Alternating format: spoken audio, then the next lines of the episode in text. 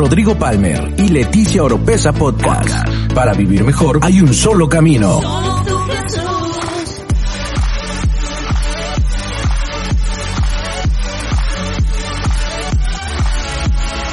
Escucha todas las semanas la clave para tener una mejor vida. Una mejor vida. Rodrigo Palmer y Leticia Oropesa Podcast. No te hagas expulsar. Y si más o menos algunas hermanitas no saben nada de fútbol, en este deporte, si uno comete una falta, una infracción, que ahorita vamos a ir para allá, el árbitro saca primero una tarjeta amarilla. Bueno, primeramente, verbalmente le va diciendo cosas al jugador, luego, si ya es mucho, una tarjeta amarilla, y si insiste, viene una tarjeta roja, y eso equivale a que ya no puede estar en el partido. Y hoy vamos a hablar algo que tiene que ver con eso en la escritura, en las relaciones, en el matrimonio y los solteros. Esto, créanme, el, el, Señor ha puesto en mi corazón y es muy difícil traer una enseñanza que pueda ser aplicada para matrimonios, pero también para jóvenes solteros que están en una relación o que van a empezar una relación. Así que vamos a ir a la escritura, a Primera de Corintios capítulo 13, vamos a leer del verso 4 al verso 11.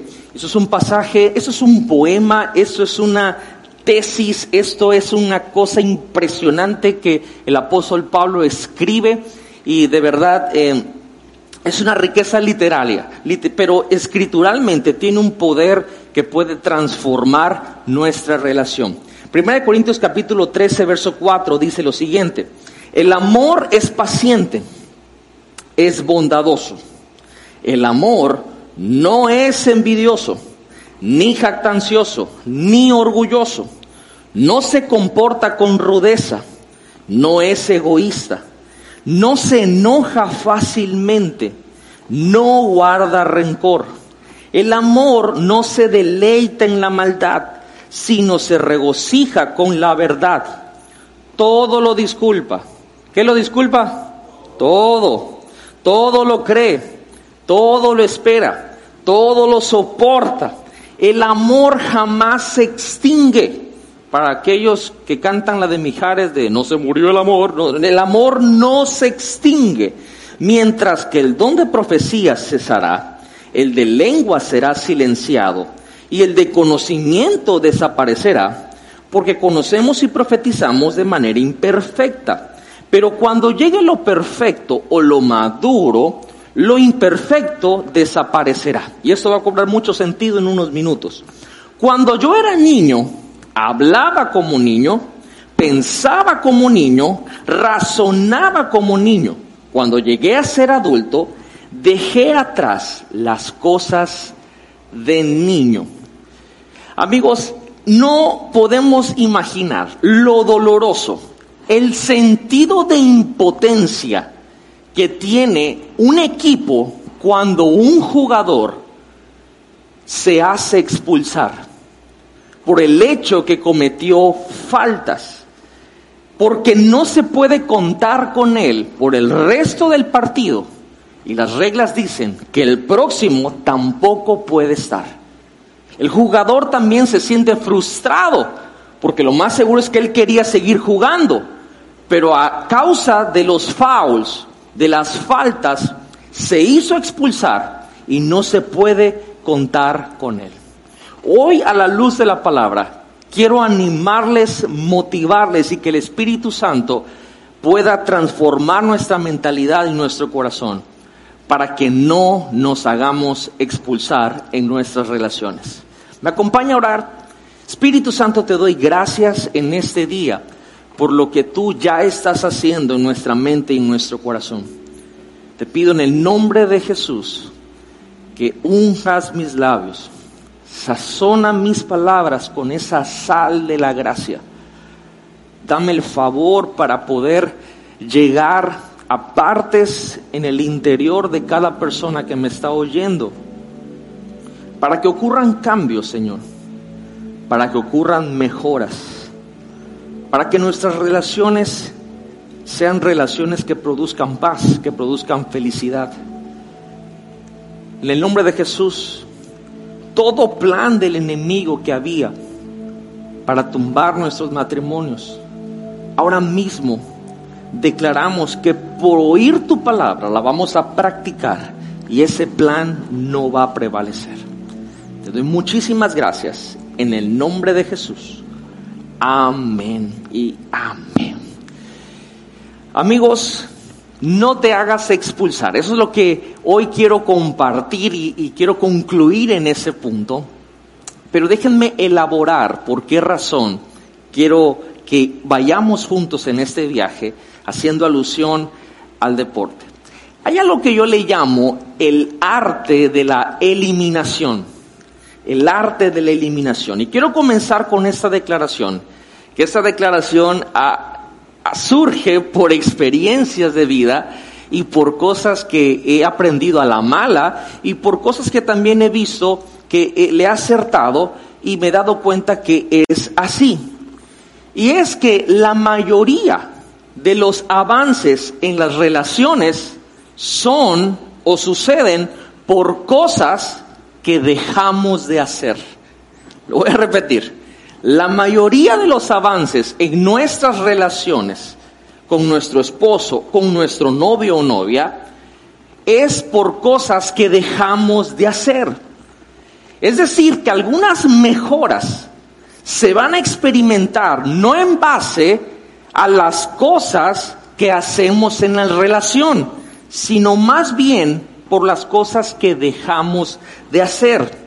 Esto quiere decir que si las parejas queremos tener un constante crecimiento en nuestra relación, en nuestro matrimonio, no tendríamos que preguntarnos, bueno, ¿qué es lo que tengo que hacer? ¿O por dónde empiezo? También tendríamos que preguntarnos, ¿qué es lo que tengo que dejar de hacer? ¿Qué debo de parar de hacer? ¿Qué tengo que eliminar? Porque ahí se van a experimentar avances y mejoras en la relación.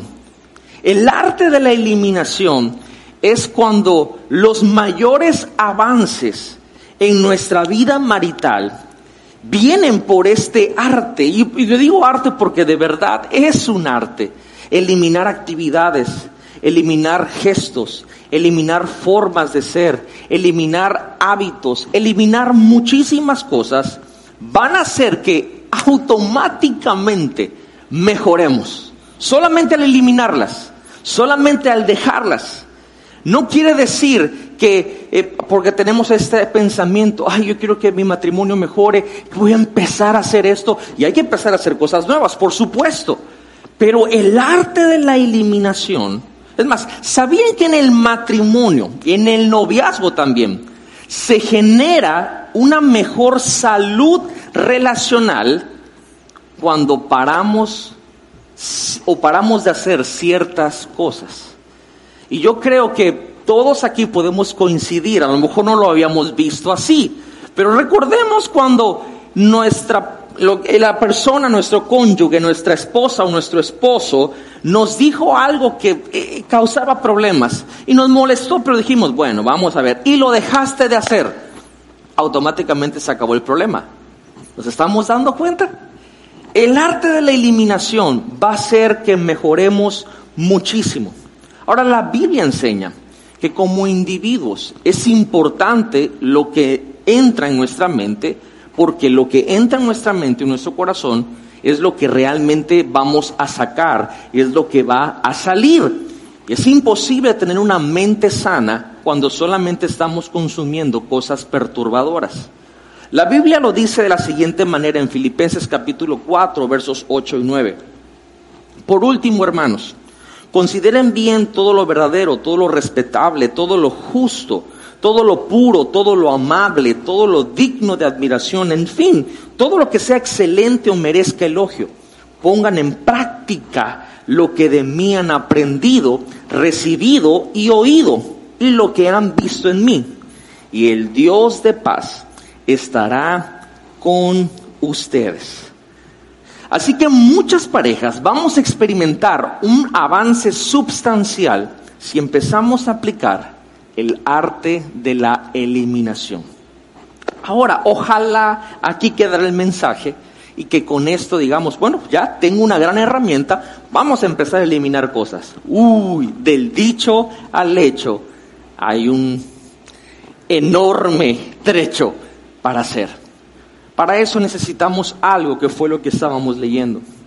Y es una palabra que hoy en día tiene muchísimas connotaciones y aplicaciones, pero según la Biblia es algo mucho más de lo que nosotros hemos conocido o de lo que vemos en series o en películas o de lo que nos han narrado nuestros padres a través de sus vidas o nuestros abuelos, lo que dicen cartas o canciones. Me estoy refiriendo al amor. Pero hoy quiero hablar realmente del amor que la Biblia está hablando, del amor maduro. Lo quiero poner, me voy a permitir definirlo de esta manera, el amor maduro. Vemos cómo Pablo empieza a describir el amor en Primera de Corintios capítulo 3. Y me encanta, y si ustedes se fijaron o a lo mejor lo vuelven a leer, se van a dar cuenta que las primeras dos cosas, Pablo dice, el amor es esto, el amor es esto. Y a partir de ahí empieza a decir no solamente lo que el amor es, dice lo que el amor no es. Por eso estamos viendo el arte de la eliminación. El no es, el eliminar, el dejar cosas.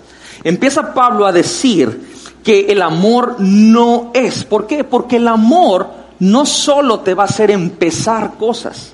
El amor te va a hacer eliminar y parar muchas cosas para poder aplicar el arte de la eliminación, otro lo voy a poner así, es imposible tener el arte de la eliminación si no es por amor.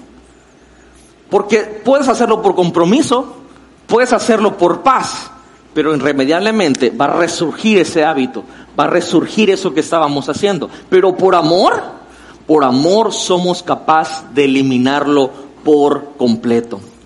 Quiero dejar algo bien en claro y a lo mejor eso va a traer mucha paz. El problema no es que te aman. El problema es que te están amando con un amor inmaduro. Y lo que Pablo está exponiendo aquí en Corintios es que este amor que es maduro en la naturaleza de nosotros va a ser el adhesivo que va a mantener nuestra pareja hasta que la muerte nos separe. El amor que Dios enseña, el amor que Dios nos da para dar, es un amor único, es un amor que permanece para siempre.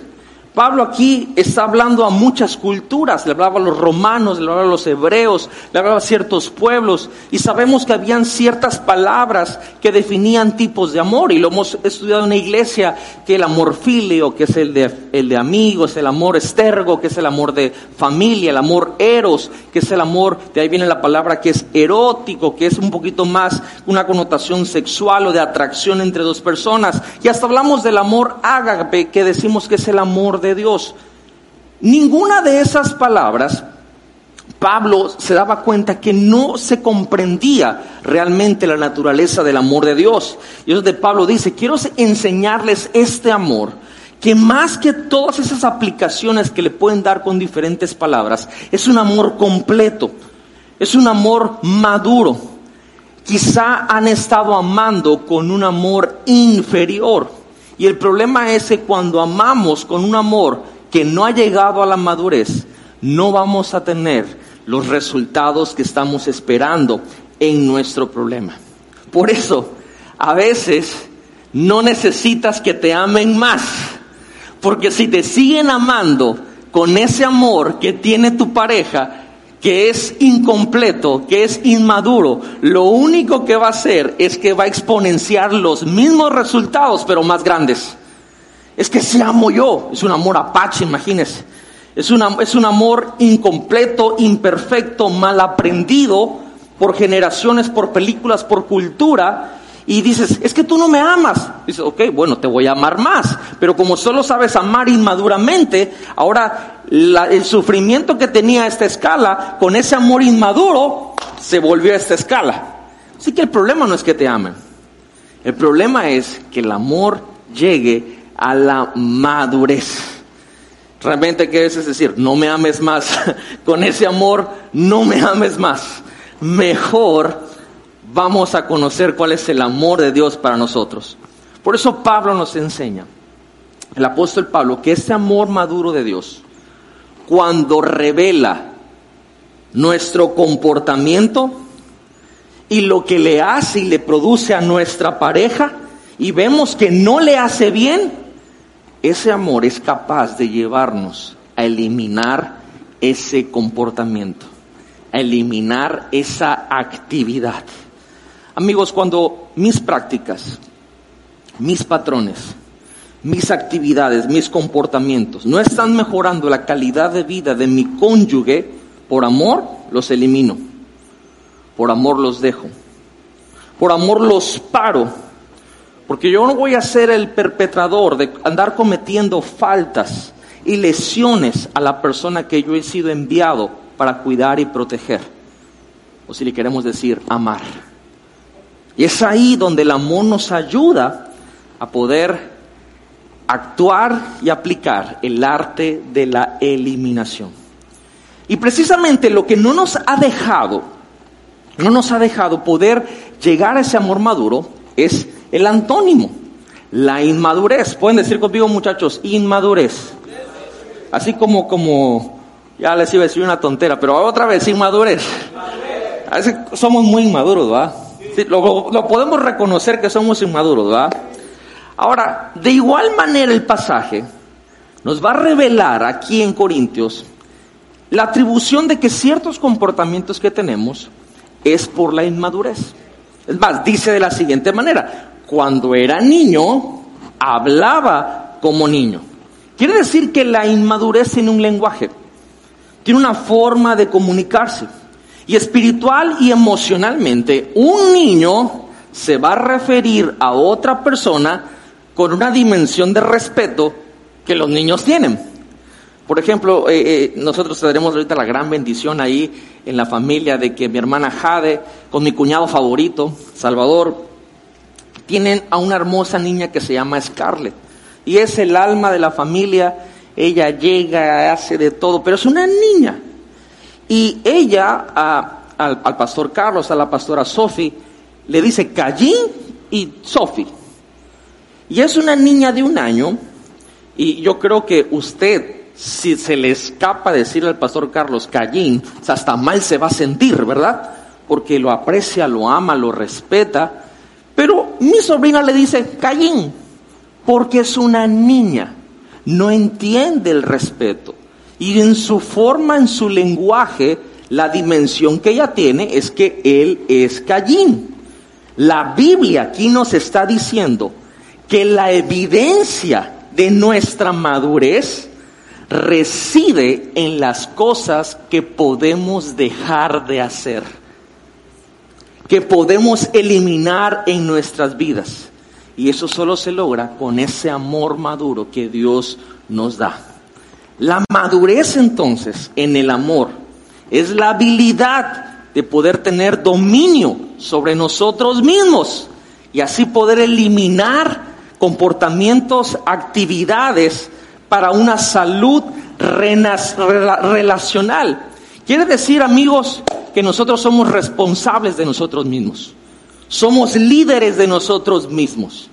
Y que cuando conocemos este amor maduro de Dios, podemos eliminar cualquier cosa que esté provocando dolor y que está quitando la paz a nuestra pareja. Ahora, hemos hablado del arte de la eliminación, hemos hablado de este amor maduro, hemos hablado de la inmadurez. Y en la inmadurez lo que se traduce en esa dimensión de ese lenguaje inmaduro que tenemos, y aquí es donde entramos en esta comparación con el deporte, es lo que podríamos decir que en cada partido, entre que está la acción del juego, existe algo que se llaman los fouls o las faltas. Y esos fouls y esas faltas es cuando una persona se niega a parar, a eliminar su forma de comportarse, pero que esa forma de comportarse está impidiendo que otros avancen, que otros mejoren. En el fútbol se llama infracción, se llama falta, se llama foul. Ahora, quiero explicarles qué es un foul los hombres, lo más seguro es que sepan, tenemos sentido común porque vemos juegos, algunas mujeres también, pero para las damitas que no saben de lo que estamos hablando, Un foul es una infracción que es el resultado de un contacto ilegal y una actitud antideportiva contra otro jugador, entrenador o afición. Eso es lo que es un foul. Y así como en los partidos de fútbol ocurren estos fouls, así también en el partido de las relaciones también existen estos fouls. Y la acumulación de faltas, el desenlace es que hay, como decimos aquí en Tabasco, expulsación. Esa palabra está maldicha, por supuesto, para todos los amantes de la buena gramática y la buena el dialecto y todo eso. Yo sé que esa palabra no existe, pero aquí le decimos expulsación. Es decir, las faltas y la acumulación de ellas hacen que nos expulsen del partido. Muchas parejas, esa declaración, créanme que cuando la estaba escribiendo a mí mismo me simbró. Muchas parejas no es que quieran terminar la relación, más bien muchas parejas se hacen expulsar de la relación a, causa de los fouls que han cometido contra la otra persona. Ellos constantemente están lastimándose unos a otros, constantemente. Y cada vez su comportamiento es peor, es más destructivo con el cónyuge. Están indispuestos a parar y eliminar esa práctica de conducta que no está generando una salud relacional. Y lo peor es que la evolución de pareja prácticamente no existe y se niegan a eliminar esas actividades, esos comportamientos. Lo increíble lo increíble y lo peor de todo esto es que en el fútbol los fouls se hacen contra el equipo contrario, pero en las relaciones los fouls se los hacemos a nuestro propio equipo. Y eso es increíble. Cuando nos comportamos mal, es un foul. Cuando hacemos puros retiros de la relación, pero nunca hacemos inversión en la relación, es un foul. Cuando no dejamos las cosas tóxicas, esa palabra hoy se entiende claramente, ¿verdad? En las relaciones es un foul. Cuando gritamos es un foul. Cuando somos infieles es un foul. Cuando hay un abuso físico, verbal, emocional, psicológico, eso es un foul. Y la Biblia nos dice que constantemente, desgraciadamente como personas, lo hacemos contra otras. Y eso es inmadurez. Para eso, en este deporte, existe el árbitro y las reglas. Y este personaje es curioso. De hecho, no es el más famoso en el deporte, ni el más amado. Pero lo curioso es que en una cancha de fútbol, cuando hay un foul, el árbitro silba, valga la redundancia, su silbato. Como decimos acá más, un, más crudamente, más vulgarmente, pita. Hace y eso todo mundo reconoce que es un foul. Ahora, puedes pelearte con él, puedes argumentar, puedes manotear, puedes estar en desacuerdo, puedes decir que no, no, no fue, no fue, no fue. Pero el árbitro es la autoridad en el juego para tener la última palabra. Puede que no nos gusten las reglas, pero las reglas son las reglas. Puedes tener el estilo de juego que tú quieras. Puede ser una piedra, puede ser el que es habilidoso, puede ser el que eres rápido, puedes hacer, puedes vestirte de hecho como quieras, los ositos acá, la camisa de fuera, las medias para acá, las medias más cortitas, ponerte los zapatos de fútbol más exóticos que puedas tener. Pero lo que no puedes hacer es cambiar las reglas del juego. Porque esas reglas son mucho antes existían antes que nosotros llegáramos al partido.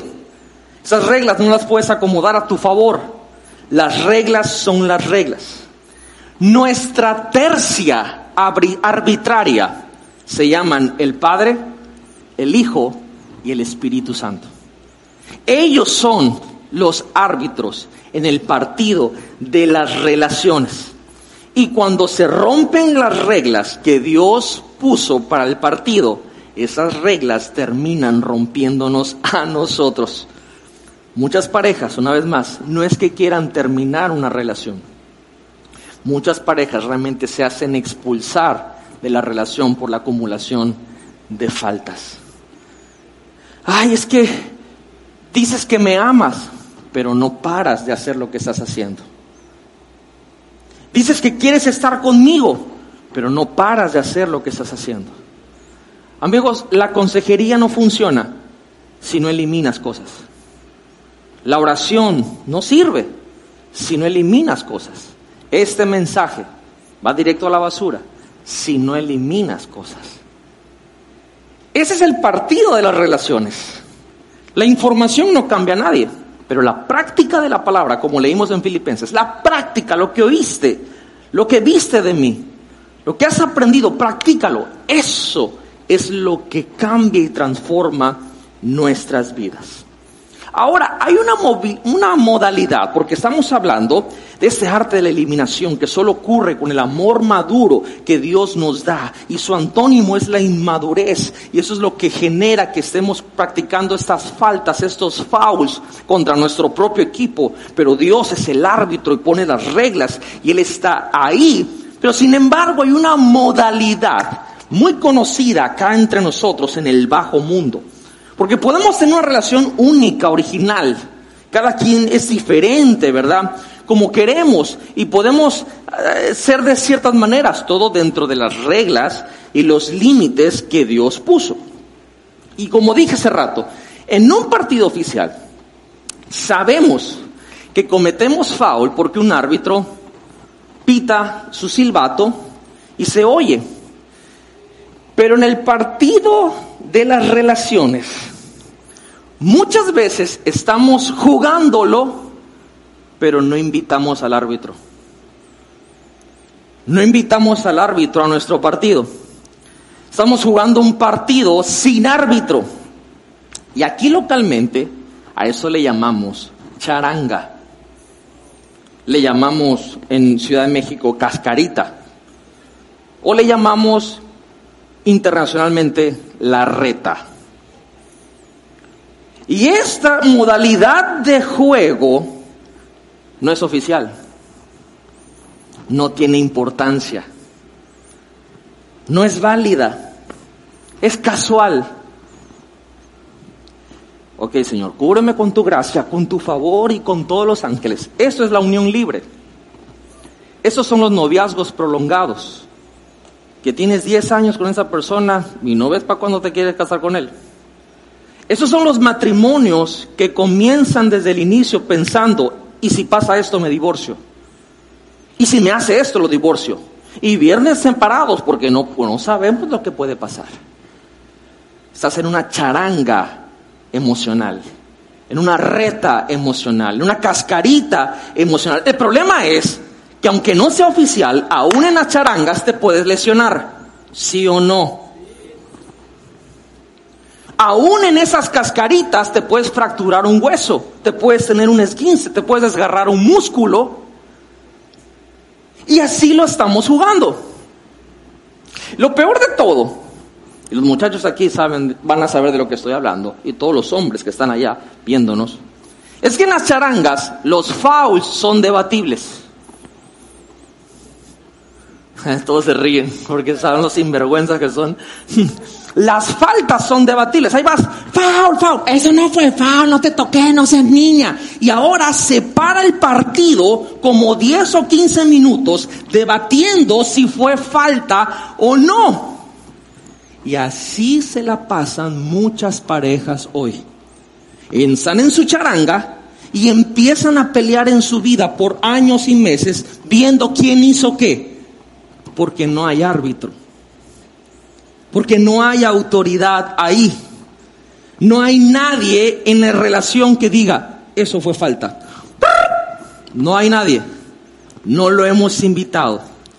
Amigos, no porque Dios exista significa que es el árbitro de tu relación. A ese árbitro lo tienes que invitar para que sea la autoridad de tu relación. Las reglas son la Biblia. Y si la Biblia dice que eso es foul, ¿qué crees que es? Foul. Si la Biblia dice que eso fue, es una falta, ¿qué crees que es? Es falta, no es debatible. No puedes, eh, podrás argumentar, pero eso es falta.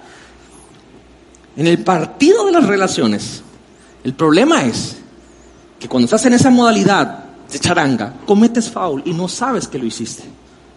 Por eso quiero explicar tantito ciertos tipos de fouls, tipos de faltas que tenemos. Quiero hablarles de cinco que creo que todos eh, que vemos fútbol entendemos estas faltas, pero creo que espiritualmente vamos a ver qué son. Y el primero es el foul ofensivo, la falta ofensiva. Y significa lo siguiente, el foul ofensivo es cuando un jugador ofensivo, es decir, un delantero o un medio adelantado, un enganche, un extremo, faulea a un jugador defensivo con la intención de tomar el balón, avanzar y anotar en la portería. Eso es un foul ofensivo. Ahora, suena un foul puro, ¿no? suena un foul con, con ganas. Y efectivamente en la relación es parecidísimo. Esto es cuando alguien en la relación quiere avanzar quiere progresar, pero sus ansias de progresar le hacen pasar por encima de la otra persona y termina lastimándola y cometiendo un foul. A veces en el matrimonio somos tan ambiciosos que nos ciega esas ganas de avanzar y lastimamos a nuestro cónyuge con la bandera que queremos mejorar. Lastimar a nuestro cónyuge no nos va a llevar a una mejora. De hecho, no nos va a hacer avanzar, nos va a hacer retroceder. Y este foul ofensivo es que estamos tan enfocados en lo nuestro que no nos importa que nuestra esposa e hijos y gente que está a nuestro alrededor salgan lastimados con tal que lo consigamos. Eso es como si quisieras construir un imperio pero se te olvida cuidar tu propio castillo. Es un faulo ofensivo. Ahora, no digo que no progresemos, solo digo que no se te olvide que es lo más importante. Yo no digo que no avances, solo te digo que la familia es primero. No te digo que no trabajes, solo te digo que involucres a tu pareja. Comparte la visión que Dios te ha dado, que tienes, para que no pases encima de él o de ella y que vayan juntos juntos. Hay muchas parejas que se destruyen porque tienen ingresos, pero no tienen intimidad. Porque son faules ofensivos. Están los faules dos, faules defensivos, no está comiendo el tiempo. Eso es cuando detienes a un jugador ilegalmente que quiere ir a jugar a otro lado de la cancha y tú no quieres que vaya. Tengo que dejar esto bien en claro. Los faules ofensivos son cometidos por los inmaduros e impacientes. Pero los faules defensivos son cometidos por los inmaduros, pero inseguros. Y pensamos, esto no pasa en mi relación, ¿no? ¿Cómo crees? Esto no pasa en mi relación. Pero amigos, la experiencia real en nuestras relaciones no se basa en que si nos aman o no más bien la experiencia de nuestra relación se basa por lo que llevamos dentro. Es decir, nos pueden amar, pero si adentro hay un trauma, algo interior que no ha sanado, esas acciones van a hacer que nos guíen y no el amor. Y por esa razón, esas heridas que no han sanado van a hacer que produzcamos dolor en otros y van a guiar nuestras decisiones. Yo no dudo que te ame, pero hay cosas que no ha sanado y porque no ha sanado, por eso te está fauleando defensivamente. Hasta que se sane, entonces el amor puede guiar constantemente para parar de cometer esas faltas defensivas. Y algo muy cierto, amigos, a veces estamos en una relación donde las inseguridades de nuestra pareja no van a permitir que avancemos y tenemos que trabajar con ello. Tres, está el foul ofensivo, está el foul defensivo. Tres, está el foul accidental. Y ocurren en el fútbol, por supuesto que ocurren, y en las relaciones también. Esto ocurre cuando no había la intención de lastimar y de ofender. Pero tú fuiste a la pelota y terminaste en la pelota, pero del tobillo. Así mismo en las relaciones. De repente llegas a tu casa y ya tu esposa tiene una cara. ¿Qué pasó? Y tú llegas así, pero fresco. ¿Qué pasó? Y tú no sabes qué pasó. Y empiezas a decir, a ver qué hice. No sé nada. Y no sabes por qué está enojada tu vieja. Y ahora ella quiere que tú tengas el arte de la adivinación para que puedas descifrar qué pasa hasta que te lo suelta en una de esas. Y tú dices, pero no me di cuenta. ¿Cómo no te vas a...? Sí existen los faules accidentales. Y lastiman igual. Y duelen igual. Por eso el amor nos hace ver lo que tenemos que eliminar y nos guía para poder tener mejor experiencia en la relación. Faules ofensivos, faules defensivos, faules accidentales. Está el faul también flagrante. Es decir, esa palabra está muy rebuscada, pero es que es la correcta. Significa un faul con la intención. Y, de verdad, yo le dije a, los chicos de producción que quería pasarles videos con estos tipos de faltas. Y ese foul con intención es cuando vemos que va encarrerado y se ve, se ve que hasta toma aire. Uh, ya no es una barrida, es una patada karateca. Es con la intención. Esto es cuando tú sabías que lo que dijiste iba a doler. Cuando tú sabías que no hacer esto o hacer esto iba a lastimar. Ah, me la hizo. Ah, ya va a ver. Y haces algo y tú sabes que eso va a provocar dolor, va a provocar incomodidad. Eso es un foul flagrante, es con la intención. Y por último, tenemos los faules técnicos. Y esto no son muy comunes, es más, a lo, mejor muchos hombres están diciendo, foul técnico, eso no, no, ¿cuál es ese? Existen y los hemos visto. Y existen en las relaciones. Un foul técnico es cuando, donde actitudes inapropiadas, Conducta antideportiva viene cuando alguien del equipo emocionalmente dice cosas que no tenía que decir o hace ademanes y gestos que no tenían que hacer. Y lo hacen contra otro jugador, contra alguien del cuerpo técnico, contra el árbitro o contra la afición. Y estos faules técnicos se cometen cuando no consideramos ciertas cosas. Número uno, el tono. El tono. Tú le puedes reclamar al árbitro. A, lo mejor muchos han visto esto. Está el árbitro y marca la falta.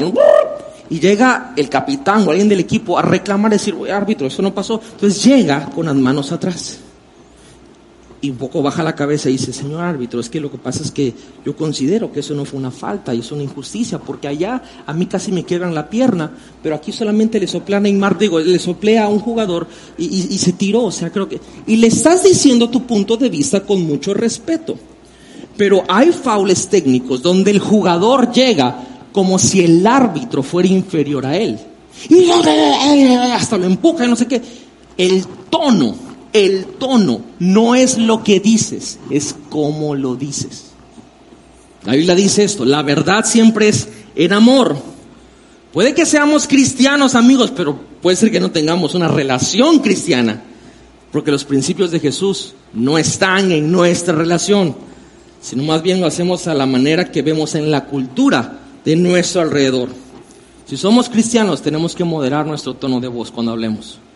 Se supone que nuestras palabras tienen que ser sazonadas con la sal de la gracia y poder decir las cosas siempre en amor porque entendemos el poder de las palabras. Muchos decimos, yo sí soy, yo soy así, yo sí hablo, así grito, yo yo, yo, y empezamos a tener esa actitud como diciendo, yo no voy a cambiar. Y si decimos algo disfuncional, no importa porque así somos, tenemos que entender que no podemos atar nuestra identidad con lo que dijimos disfuncionalmente por nuestra boca. Tenemos que entender que nuestra identidad Dios no las dio. Y no porque hemos sido de una manera por mucho tiempo significa que vamos a seguir así. Tenemos que parar, tenemos que eliminar esa forma de hablar.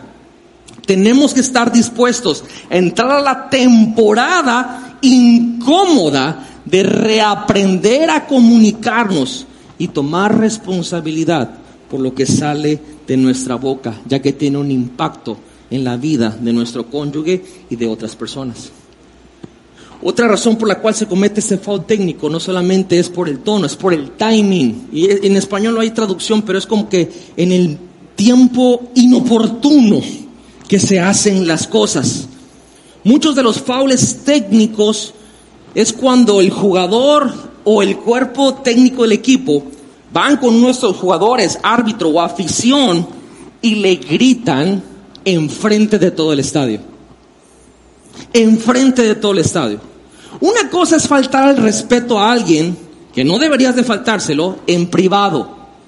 Otra muy diferente es faltarle el respeto a esa persona enfrente de otras personas. A veces nos ha pasado que en la relación tú estás, o sea, bien, y de repente tu cónyuge te da una gritada y una sobajada enfrente de su mamá o de tu mamá o de tus hijos o de otras personas. Si ya estás en el proceso de cambiar, te quedas estatua, ¿va? Como que encantado.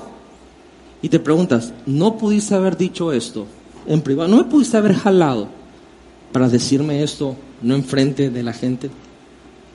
¿No te fijaste que estaban nuestros hijos y que esto les hace daño a ellos? ¿No te pudiste dar cuenta que te escuchas mal y que me dejas mal a mí? Timing. Está bien, si tú quieres decirle algo fuerte, díselo en privado, pero no enfrente de la gente. Es donde vemos a muchos técnicos que van a, reclamar a los árbitros ya, y de repente no lo estamos viendo nosotros por la televisión y de repente ocurre que expulsaron al técnico. ¿Y por qué? Y vamos a la repetición. Y es porque hizo algo enfrente de otras personas y eso se ganó que lo expulsaran.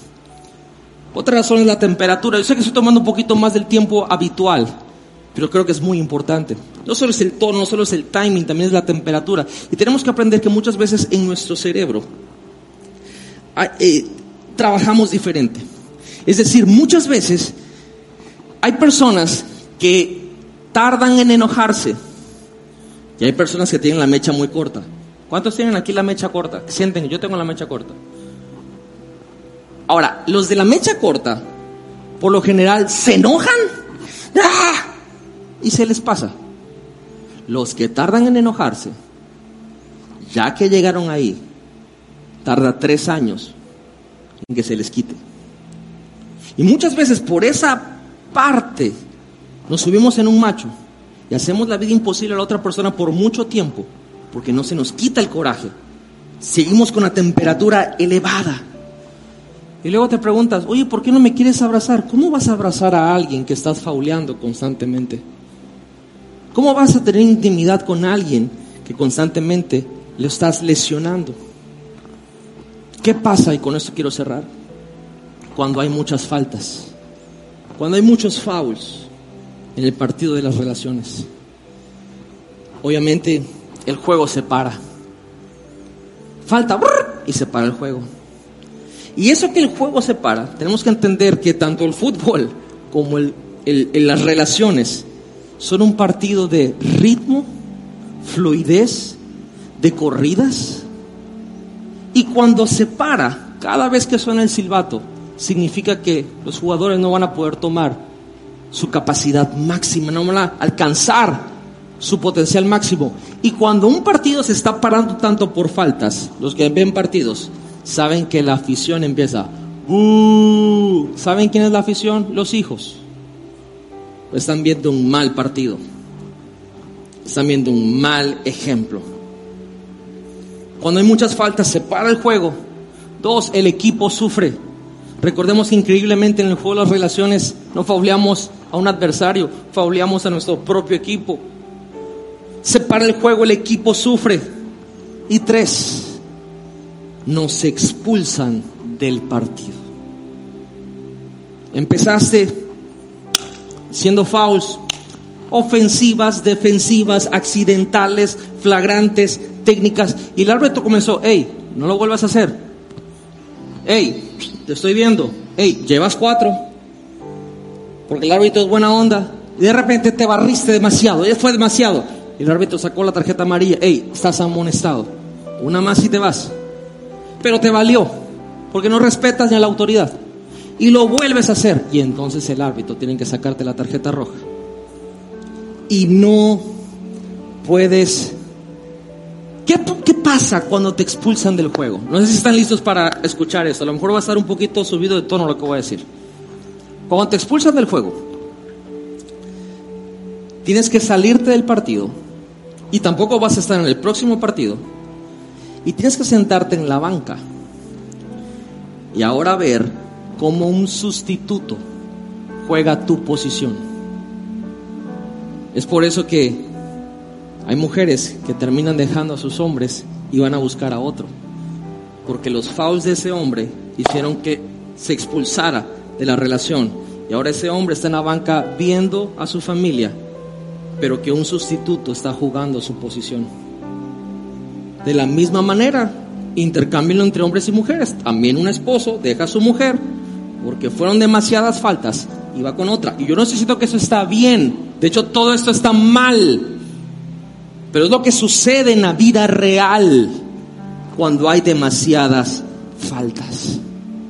El juego se para, el equipo sufre, te hacen expulsar del partido. Y con esto concluyo. Cuando hay muchas faltas, alguien se va a lesionar. Seguro. No podemos estar cometiendo faltas y pensar que nadie va a salir lastimado. Esa es la razón por la cual Dios puso las reglas. Y creo que esto nos va a ayudar. Tenemos que entender que con la persona que estamos nos va a ayudar a dejar de cometer fouls cuando entendemos que la persona con la que estamos compartiendo nuestra vida es un hijo o una hija de Dios. Y estamos fauleando a un hijo o una hija de Dios. Se nos olvida eso. Yo me he dado cuenta tristemente que las personas somos armas de destrucción masiva para con otras personas. Y como hijos de Dios en el matrimonio hicimos un pacto con nuestro cónyuge y según la escritura, nuestro sí debe ser sí y nuestro no debe ser no. Nadie de nosotros, amigos, nadie de nosotros vamos a tener una relación de esta forma, fauleando. Nadie, de hecho, nadie es perfecto. Nuestras relaciones vamos a cometer faltas, por supuesto, pero tenemos que estar atentos a dejarlas, a no cometerlas, a eliminar ese comportamiento para así no causar que la vida de nuestra pareja se asemeje más a una vida tipo David, tratando de esquivar las lanzas porque se casó con un Saúl. Tenemos que aprender que tenemos que ponernos de acuerdo. ¿Será que nos podemos poner de acuerdo con esa persona que decimos que amamos, que un día le dijimos que sí, para dejar de cometer fouls, infracciones para que no terminemos expulsados de esa relación. Quizá viste que fauleando conseguías lo que querías y se te quedó ese hábito. Pero hoy quiero que intercambiemos esos malos hábitos por el amor. Ese amor maduro que Dios nos da nos va a llevar a eliminar esos pensamientos, actividades, comportamientos, forma de comunicarnos quiero cerrar con esta declaración.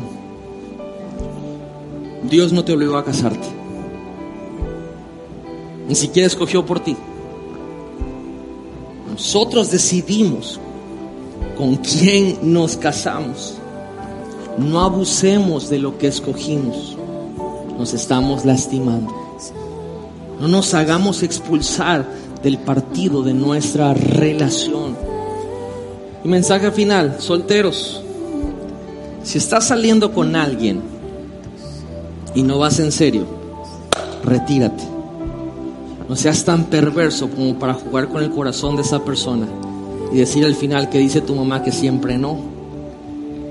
Mejor ayúdalo o ayúdala a estar en la posición de lo siguiente de Dios. Pero no juegues con esa persona, sé claro con esa persona. Hoy, yo creo que a la luz de esta palabra, tenemos que aprender a eliminar cosas solamente con el amor maduro de Dios. Dios es nuestro árbitro, la palabra son sus reglas. Existen ciertas infracciones y faules que cometamos. Cambiemos. Estamos a tiempo. Yo sé que Dios nos está hablando. Yo quiero orar por esas relaciones, por esos matrimonios que tienen lesiones emocionales, espirituales, por faltas seguidas, constantes, y que han estado pensando en que ya la relación tiene que terminar. Recuerden, no es que las parejas quieran terminar la relación, es que los faules, las faltas, nos hacen expulsarnos de ese partido. Ahí donde tú estás, si hoy quieres recibir el amor maduro de Dios, ¿para qué? Para eliminar cosas, comportamientos de tu vida, para poder tener un avance en tu relación, en tu matrimonio. Ahora tú estás, levanta tus manos. Espíritu Santo, te doy gracias, porque yo sé que tu presencia está en medio de nosotros. Bendigo la vida de cada persona que hoy reconoce que ha cometido infracciones, faltas de cualquier tipo en su relación. Padre, tu amor es perfecto, es maduro. Y tu amor nos va a llevar a eliminar, a dejar, a parar cosas. Hoy declaro, Señor, que nuestra alma, nuestra mente, nuestro espíritu recibe tu amor. Y eso nos va a ayudar a usar esta herramienta, el arte de la eliminación. Señor, te invitamos a nuestra relación. Ahí donde tú estás, invita a Dios a tu relación, a que sea el árbitro, a que esté marcando que el juego continúe, que esté marcando las faltas para cambiarlas y no volverlas a hacer. Cuando estás fuera de lugar, cuando hay retención de balón, que Dios siga marcando eso.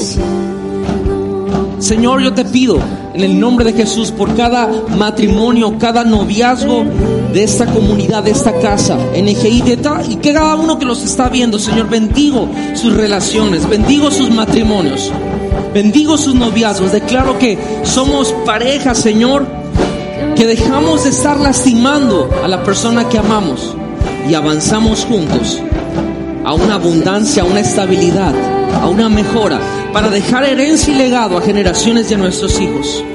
Padre, declaro que cada herida tú las sanas en el nombre de Jesús y tú las restauras.